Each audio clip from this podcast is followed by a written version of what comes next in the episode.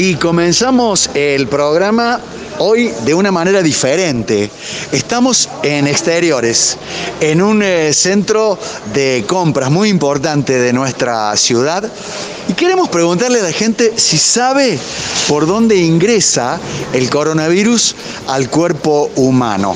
Lo vamos a hacer al azar, de manera aleatoria. Perdón, buenas tardes. ¿Tu nombre? Gonzalo Luján. Hola Gonzalo, para Radio Sucesos. Una pregunta simple. ¿Sabes por dónde entra el, el coronavirus al cuerpo humano? Sí, eh, digamos, viendo los medios de información, estamos informados que ingresa por los ojos, la nariz o la boca, por la, por la, no me sale la palabra, es mucosa de, de esos tres eh, lugares Digamos, eh, aparato respiratorio y por los ojos. y por los ojos, así es. Bueno, muchas gracias. Estamos haciendo, este, te demoro un segundito para Radio Sucesos. ¿Sabes por dónde entra el coronavirus al cuerpo humano? ¿No? Bueno, seguimos. Tengo una pregunta para Radio Sucesos. ¿Sabes por dónde entra el coronavirus al cuerpo humano? ¿No? No, no. Eh, aparato respiratorio, por aparato digestivo, por la, por la comida. Sí. Eh, eh, sí, eh, respiratorio. Respiratorio, muchas gracias. Te hago una consultita para Radio Sucesos muy breve. ¿Sabes por dónde entra? ¿Sabes por dónde entra el virus al cuerpo humano? Sí. ¿Me podés contestar? Por la boca. Por la boca, nariz y por algún lugar más. Por el estornudo, no sé. A través del estornudo. Muchas gracias. Bueno, seguimos haciendo esta consulta eh, aleatoria para Radio Sucesos. Eh, ¿Tu nombre, amigo? Enrique, Enrique, ¿sabes por dónde entra el, el coronavirus al cuerpo humano? y por la, por la parte de la boca, la nariz y los ojos. Bien, únicamente. Eh, creería que sí, solo que no sé, es una transfusión de sangre puede ser también. Muchas gracias, Enrique. No, gracias. Ahí está. Seguimos consultando a la gente. Una consulta muy breve para Radio Sucesos. ¿Tu nombre? Brenda, Brenda, ¿sabes por dónde entra el coronavirus al cuerpo humano? por las mucosas, ¿Cuáles? todas. Eh, ojos, nariz y boca. Eh, aparato genital, aparato urinario, digestivo. No, creo que no. No. No. Muchas gracias. Amigo, una consulta muy breve para Radio Sucesos. ¿Sabes por dónde entra el virus al cuerpo humano? Sí, ¿Por dónde? por la respiración, por los ojos y por la boca. Boca, nariz y ojos. Y hoy, exacto. Muchas gracias. De nada.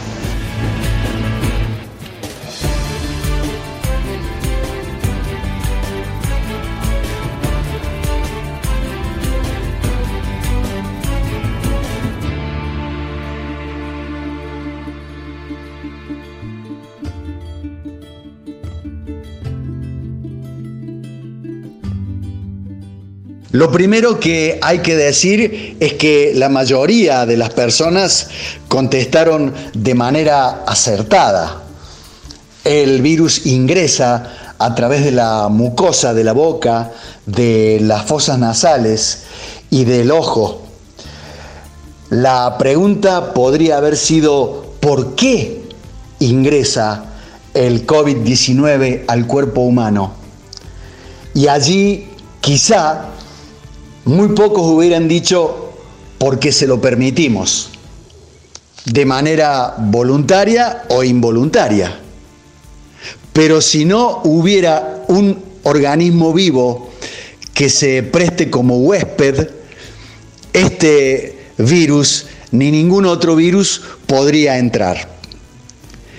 Es así, el camino desde una superficie cualquiera a nuestras manos y de allí al organismo, o bien de aparato respiratorio a aparato respiratorio, por la secreción de la tos o el estornudo de alguien infectado. Son esas microgotitas que han derribado las fronteras y que nos han puesto a más de medio mundo en confinamiento, en cuarentena. Por suerte, la mayoría de las personas ya lo saben y estaban allí con su barbijo tapaboca y conservando las distancias y lavándose con alcohol en gel o con agua y jabón. ¿Y qué pasa después? Una vez que ha ingresado este virus nuevo al organismo, comienza lo que se denomina una verdadera batalla inmunológica. Aparecen nuestras defensas tratando de reconocer quién es este que ha entrado, que ha permanecido un rato en la nariz, en la rinofaringe, en la garganta y luego se manda por la tráquea pasando por los bronquios y estableciéndose en los pulmones. ¿Quién es? ¿Quién es que no lo conocemos? Pero allá va la tropa de linfocitos, de neutrófilos, de células blancas, como se las denomina, para hacer una especie de retén y no dejarlo entrar. Por suerte, en la gran mayoría de los casos, nuestro sistema inmune hace rápidamente anticuerpos y los encarcela, los expulsa de nuestro organismo. Y ya queda identificado ese COVID-19 en la memoria inmunológica. Solo un pequeño porcentaje de casos el virus va a traer enfermedad. Un 20% dicen las estadísticas. Leve, moderada y en algunos casos severa. La tragedia es cuando gana el virus esa batalla inmunológica, anida en los pulmones rompiendo el tejido que sirve para el intercambio gaseoso. Y allí, al debilitarse la trama pulmonar, aparecen otras bacterias, otros gérmenes oportunistas y hacen una infección sobreagregada. Llega la neumonía, que también puede ser leve, moderada o severa.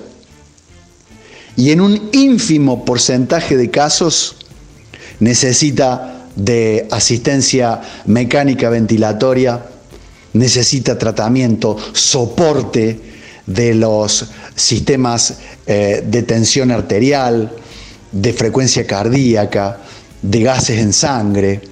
En algunos casos, una, una verdadera eh, tragedia de tipo sanguínea, con trombos y coagulación intravascular. Casos graves. Vaya uno a preguntar en China, en el norte de Italia, en los Estados Unidos, en España, en Brasil, que ha producido la pérdida de muchas vidas. Ese es el camino. ¿Cómo entra el microorganismo a nuestro cuerpo a través de las mucosas, de la boca, de la nariz, de los ojos? ¿Por qué entra? Porque se lo permitimos de manera consciente o sin saberlo. Puerta de entrada del coronavirus en este especial de los temas médicos.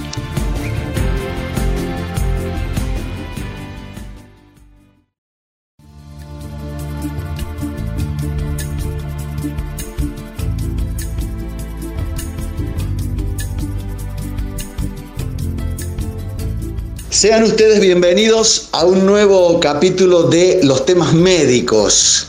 Y claro, después de hablar con los infectólogos, los neumonólogos, con los clínicos, los que están de guardia, hemos hablado con los psiquiatras, hemos hablado con los epidemiólogos y charlando con la gente de producción, nos dice, ¿y cómo, cómo les estará yendo a los ORL, a los especialistas en nariz, garganta y oído en esta pandemia? ¿Serán ellos, su especialidad, mejor dicho, la puerta de entrada de este famoso virus, ¿cómo están trabajando? Y por eso es que nos hemos llegado hasta el consultorio del doctor Guillermo Erimbaue, jefe del servicio de ORL del Hospital Italiano de Córdoba, para que nos cuente. Doctor, muchísimas gracias por, por el tiempo que, que nos va a dedicar. Por favor, es un gusto estar con ustedes. Bueno, eh, a ver, dicen que entra por la nariz, que entra por la garganta, que se aloja en la lengua, que está un tiempo en la faringe. Falta que el oído nomás sea un receptor de este famoso bicho. ¿Cómo, cómo la está llevando, doctor? Mira, es una enfermedad, digamos, una patología, el COVID-19, que realmente tiene grandes problemas y en la especialidad nuestra estamos al frente del, del escuadrón, digamos, Sí, de la sí, sí. batalla. El problema es con los pacientes que son asintomáticos. Eh, el- generalmente vienen a la consulta o por un dolor de garganta, que sería lo de menos, pero el tema es la pérdida del olfato. Es un germen que se introduce generalmente por la nariz o por la boca o por la mucosa de los ojos, por eso está diciendo el cuidado de no tocarse la cara. El problema es cuando el paciente asintomático es una cosa que hay que prestarle mucha atención porque uno, si uno supiera con quién está tratando, toma muchas medidas más de precaución. O sea, últimamente tenemos que tomar medidas de precaución hasta que viene, por decir una broma, un caspa, porque vos no sabés con quién estás tratando. Y en nuestra especialidad estamos a 20, 30 centímetros del paciente. No podemos trabajar a distancia. Porque sí, yo puedo ver uno, últimamente con la tecnología, nos arreglamos con, la, con los teléfonos celulares, WhatsApp, que se saquen fotos de los problemas de faringe, etcétera, etcétera. Pero el problema es ese, se localiza. Y uno de los primeros síntomas que se puede realizar es la anosmia, o sea, la pérdida del olfato. Una pérdida del olfato en forma más o menos brusca, que dura más o menos tres semanas, aunque no tenga los otros síntomas, tenemos que tomar medidas precautorias. O sea, evitar el contacto familiar, todo lo que se está diciendo de la medida precautoria. Después aparecen los otros síntomas, los síntomas febriles, los síntomas o diarreicos, eh, los problemas al tragar. Entonces, pero la pérdida del olfato para nosotros es una cosa que nos está indicando el tema, pero se presenta en un 30% de los casos, no en todos. Eh, Doc, eh, por allí hem- hemos leído entre, en la infodemia, ¿no? Tanto que hay para, para leer y ver y escuchar. Eh, ¿Estamos hablando de pérdida del olfato o alteración del olfato? Pérdida del olfato. Mira, el tema es así. Te voy a sintetizar la- el tema del olfato para que tengas eh, realmente noción de qué se trata. Bien.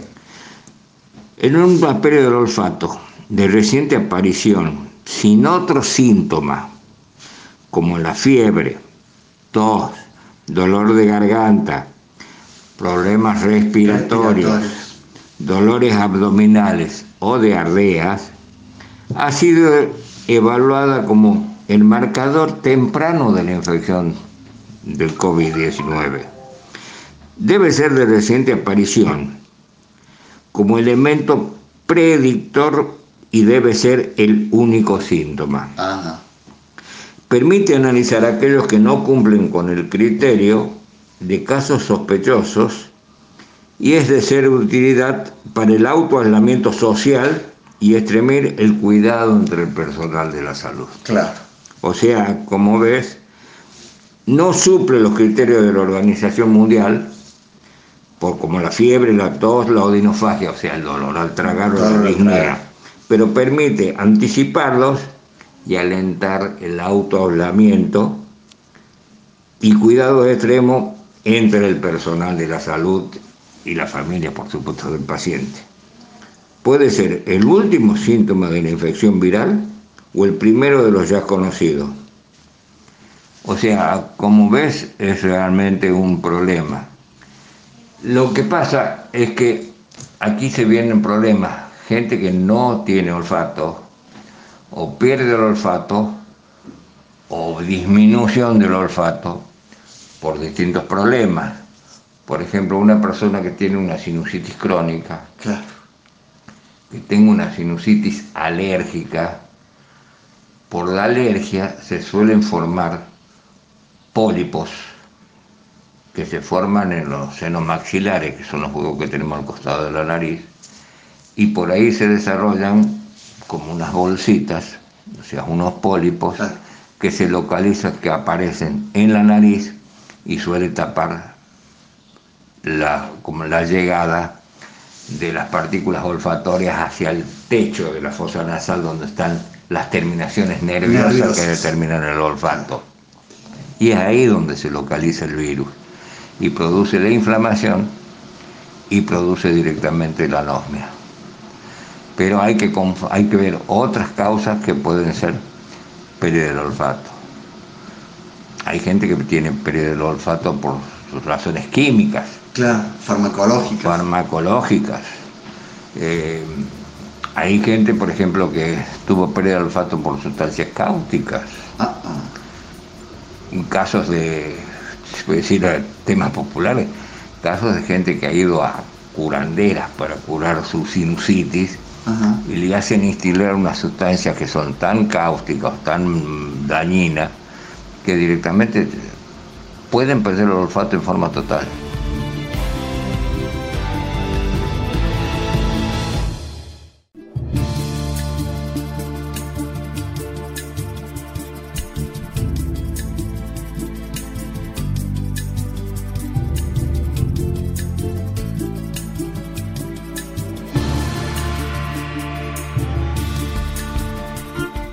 Continuamos con este especial otorrino laringología de los temas médicos con el doctor Guillermo Erimbaue, jefe del servicio en el Hospital Italiano de Córdoba.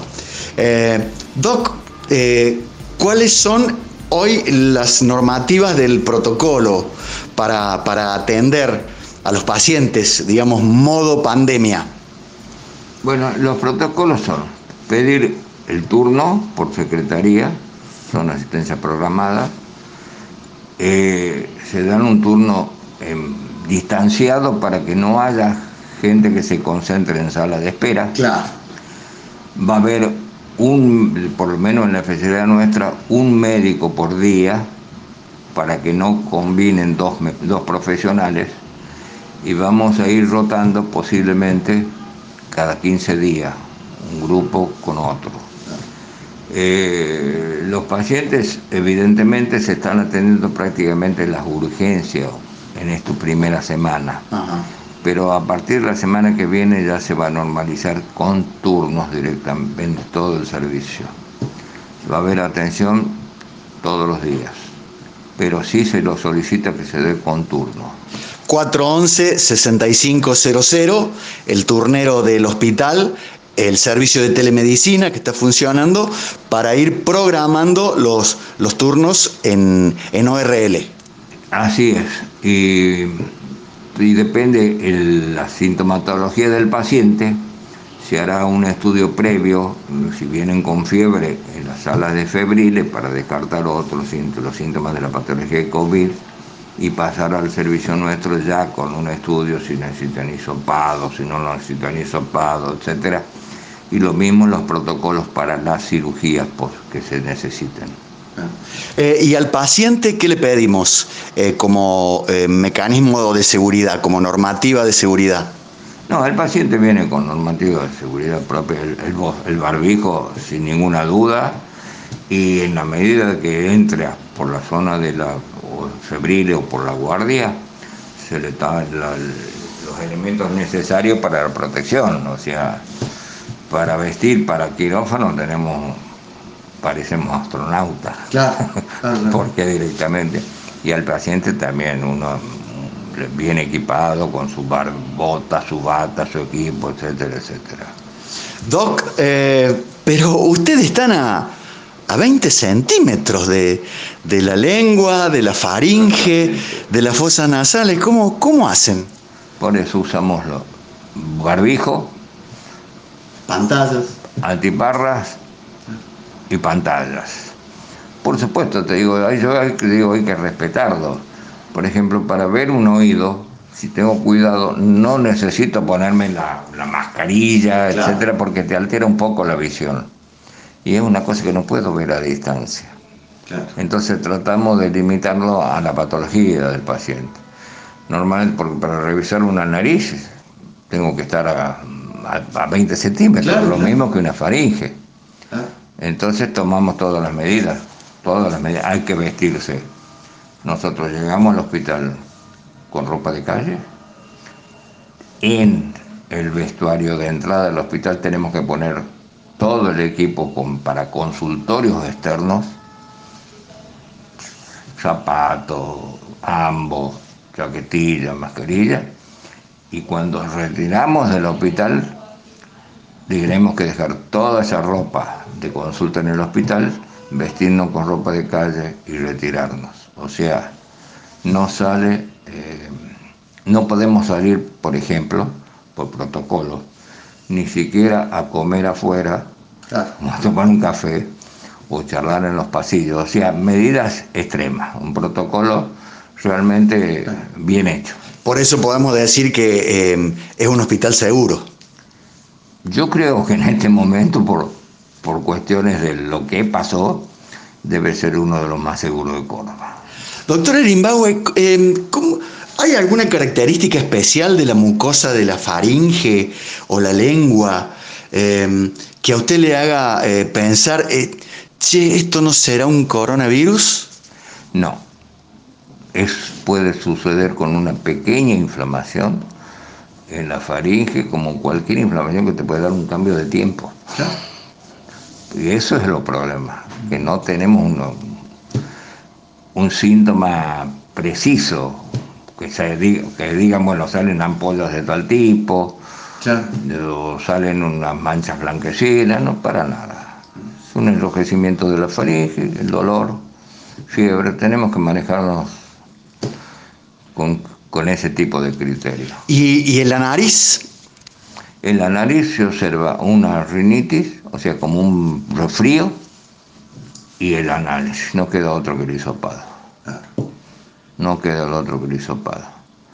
Res- El hisopado, tanto nasal como el faringio, es prácticamente eh, lo mismo, se, se abarca más campo, porque directamente todo lo que está en la nariz pasa hacia la faringe, por, por el capum, se llama la parte de atrás de la nariz. Claro, claro. Entonces va a ser hisopado nasal y faringio para más seguridad. Hoy en día los test son rápidos, o sea, podemos tener mucha seguridad en eso. Nombraste recién que eh, por debido a la pandemia solo se están tratando las urgencias. ¿Cuáles son las, las más típicas que observamos en, en tu especialidad? Las urgencias, ¿me decís? Sí. ¿Cuáles son las más típicas? Los traumatismos nasales, las hemorragias nasales, o a veces por enfermedades crónicas del oído, se pueden provocar, por ejemplo, el colesteatoma, que es un tumor benigno que a veces se infecta, avanza, va creciendo y puede provocar infecciones por culpa de la enfermedad y se producen problemas de mastoiditis hasta meningitis. Por ejemplo, ese tipo de cosas tenemos que tener en cuenta. Esas son las mínimas, pero las urgencias máximas en nuestra especialidad son los flemones que se producen en las amígdalas, que eso hay que drenarlo, como los flemones en cualquier, cualquier lado, lugar, claro. la nalga, por ejemplo, que se pone un absceso, porque es un absceso, eso lo consideramos una urgencia, pero dentro de todo es una especialidad que no tiene mayores urgencias, por suerte. Eh, Doc, ¿hay algo que podamos hacer en, en la epistaxis, en, en el sangrado nasal en casa para, eh, como primera ayuda antes de, de ir a- al, al hospital? Y mira, la primera ayuda que podemos hacer en, el- en- en casa antes de ir al hospital, nosotros usamos la compresión. O sea, para solucionar con compresión. Lo que pasa es que uno se pone un algodoncito simple en la nariz y lo que tiene que hacer es, digamos, realmente un pedacito de gasa largo Ajá. y meterlo al fondo y a presión. Claro. Todo depende del tipo de sangrado, hay sangrados que, que duran minutos, pero la compresión, o usamos por ejemplo un poquito de algún un pedazo de algodón o de gasa, le pones algunas gotitas nasales, que son vasoconstrictoras y hacen que se estrechen los vasos, y la pones adentro de la fosa nasal y la mantienes comprimida un rato. Eso hace que la, la vasoconstricción y la compresión pueda ceder. Eh, el, el famoso cuerpo extraño del oído o el tapón de cera. Y vuelvo a la pregunta, ¿hay algo que podamos hacer en casa? Mira, el tapón de cera es una cosa que si no es mala, es sugerencia de ir directamente al profesional. Porque un pequeño error te puede dañar el tímpano. Esa gente que tiene la costumbre de sacarse la cera con la llave, con eh, en los viejos tiempos era común rascarse el oído de las mujeres grandes con la aguja de tejer. No, no. Eso, eso lo sabes. Y los No, yo accidentes. la, la fogata de- con, el, con el papel. la aguja de crochet o el embudo ese para Sí. sacarse el aire, eso no tiene sentido. Por Dios. Porque no tiene sentido, al contrario, podía cometer un accidente que, por ejemplo, al prender el papel con el fósforo, Ajá. se podía desprender la cabeza del fósforo y aprovechaba el embudo y te quemaba, te quemaba el oído. Entonces, pero no tiene función, no sirve para nada. Intentar un, un lavaje de- del oído en casa. hay que hacerlo, hay que hacerlo, porque necesitas, por ejemplo, yo, esta señora tengo para hacer un lavaje, necesitas visión, porque por una tontera que cometas una perforación timpánica, no te lo puedes perdonar. No, no. Entonces hay que explicarle a veces al paciente, pues ahora dice, no, sáqueme así nomás la cera. Y yo no sé si la cera no está pegada al tímpano. Yo puedo agarrarle el tapón, si lo puedo agarrar y lo tiro, y si está pegado al tímpano y me vengo con el tímpano, ¿qué hago? Entonces, tiene que decirle que no es una cosa de urgencia, que se ponga gotas para ablandarlo, nosotros usamos la oxigenada o gotas que son ya específicas, lo ablandas al tapón y lo sacas, ya sea aspirando o con lavaje nasal. Lavaje óptico, perdón. Óptico. Es el doctor Guillermo Erimbaue, jefe del servicio de otorrinolaringología del Hospital Italiano de Córdoba.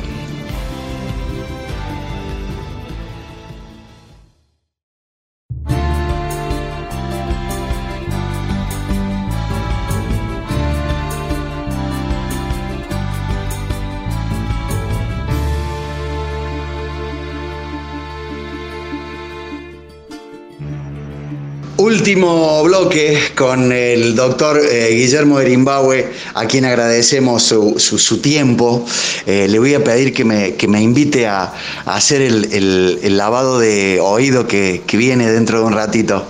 Eh, doc, se viene el invierno, se viene nuestra conocida gripe de todos los años, la influenza. Eh, se viene la tos, se viene la rinitis, se viene todo lo que se viene todos los años, pero ahora tenemos este invitado especial. ¿Cómo vamos a saber cuál es negro y cuál es blanco? Evidentemente va a ser un problema la diferenciación de los síntomas, porque tanto la gripe como el COVID tienen síntomas similares. ¿Y quién puede eh, decir que una un paciente que tenga un COVID asintomático, si agarra una gripe, no tenga las dos cosas y lo tratamos como gripe sola sin darle los cuidados necesarios? O sea, realmente La diferenciación va a ser, aparte de la parte clínica que son muy comunes, y tendrán que hacer, habrá que hacerle un hisopado directamente A todos. para a todo el mundo. Que tenga los síntomas febriles, como da la gripe, porque da dolor de garganta, porque da tos. La disnea, evidentemente, va a ser un problema. Pero se están desarrollando protocolos para ver. Eh, Doc, ¿y podemos darnos cuenta que este chico o esta persona, ah, no, este es alérgico? ¿Hay, hay algo que nos haga dar cuenta?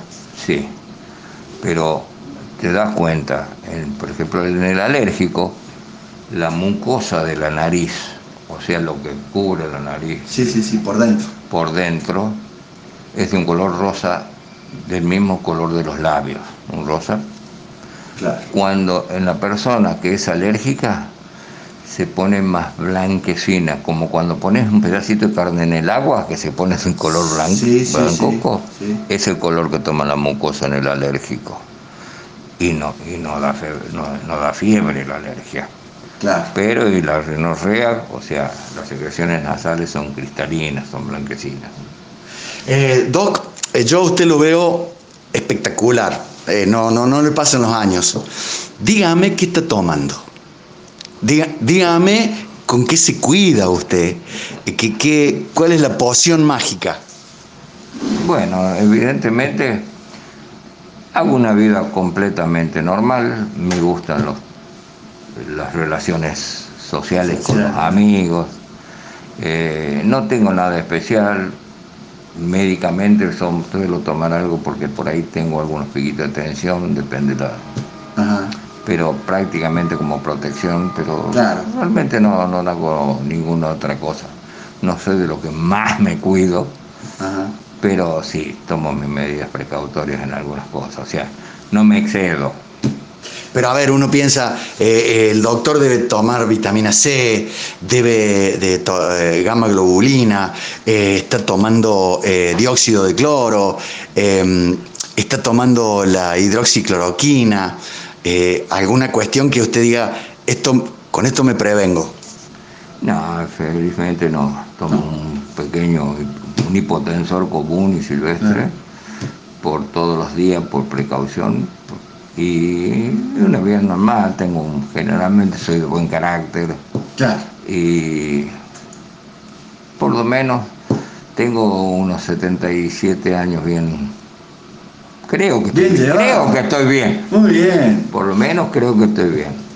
7-7 el doctor Erimbaue. Eh, ¿Vacunas sí?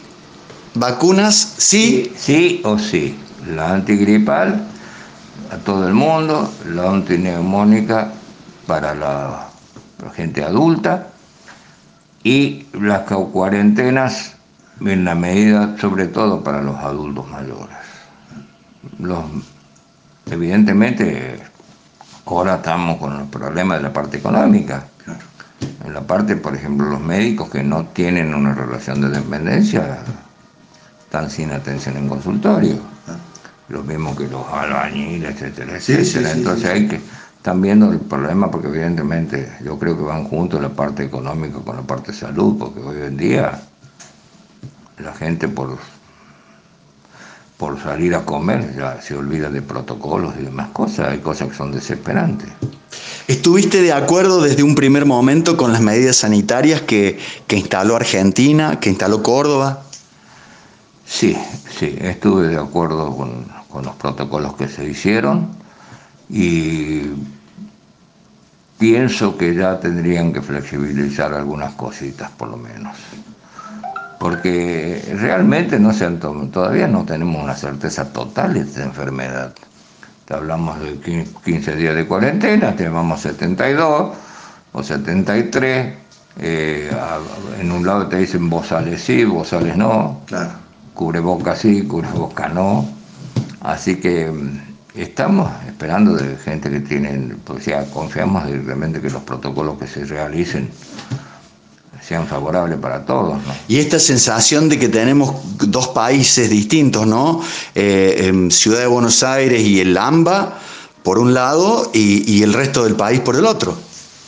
Sí, evidentemente es así, pero hay, por ejemplo, yo veo que exagerar, si es para bien, bueno, pero hay ciudades que directamente no tuvieron caso de Tonalá, pero no te dejan entrar ni te dejan salir. Y la parte psicológica del tema, no poder ver tu familia, el hombre ese que se murió por deber los chicos. Ah, puedo decir, ¿cómo? No puedo entrar a una provincia, no puedo salir a una provincia, gente aislada en el fin del mundo y no pueden regresar. Esta gente que, que tuvo los bebés por, por encargo, que están en, no sé dónde sean, en Polonia, donde sean, sí, sí, sí. y no pueden ir a buscar los chicos o, no pueden volver. Gente que, porque son medidas trágicas, te cierran las fronteras y... Eh, ¿Has visto en tu paciente, en tu pool de gente em, alterados desde el punto de vista psicológico, desde el punto de vista afectivo? la, incertidumbre, ¿la has visto reflejada en tus pacientes? Sí, sí, la mayoría. Incluso uno mismo, uno mismo sufre las consecuencias. Vos llegas a la noche a tu casa después de pasar esto o ves un montón de gente, un montón de, de casos que hay de todo tipo. Hay gente que se muere por problemas cardíacos, por no ir al médico, por miedo entonces, por miedo a agarrarse la enfermedad a nivel hospitalario, por no querer salir. Y vos te, yo llevo, por ejemplo, 70 días sin ver a mi, nieto, sufro un problema terrible, porque no es lo mismo verlo por teléfono que ir un día a darle un abrazo, un chico chiquito, algunas cosas.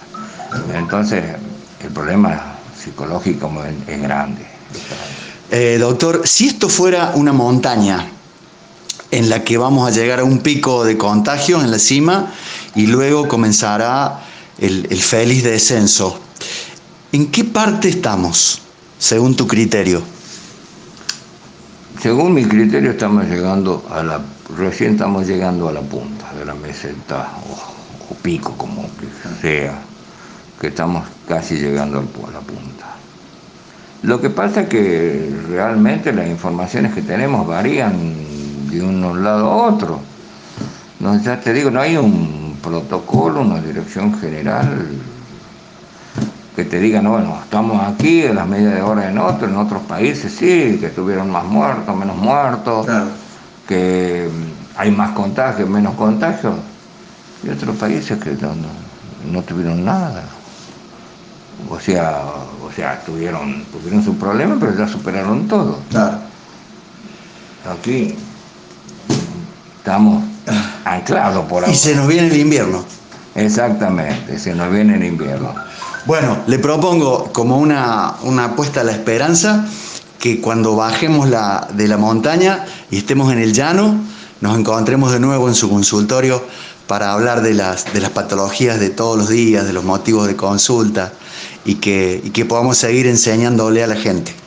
Va a ser un gusto y yo soy una persona optimista y que le pido a toda la gente que por favor que no le tenga miedo, pero sí le tenga respeto a esta enfermedad.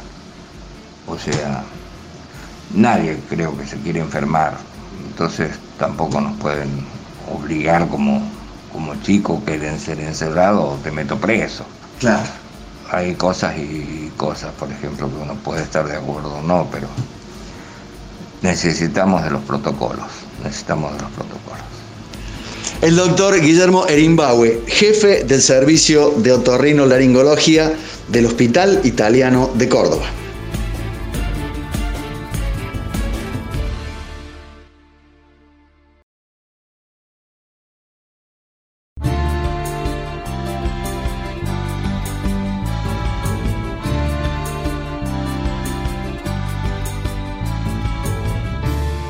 Y como siempre ocurre, en el final de cada uno de nuestros espacios tratamos de dejar algún pensamiento, alguna idea, un contenido para reflexionar. Especialmente luego de haber estado charlando con este hombre, este profesor, el doctor Guillermo Erimbaue, un 70 largos, ¿eh? largos, largos, Y mientras él desgranaba su experiencia, yo pensaba, ¿qué hace este hombre atendiendo? En medio de una pandemia, ¿es persona de riesgo? Sí. ¿Tiene un laburo peligroso? Sí. Trabaja nada más y nada menos que frente a las gargantas, a las lenguas, a las narices. No me parece que sea por necesidad económica.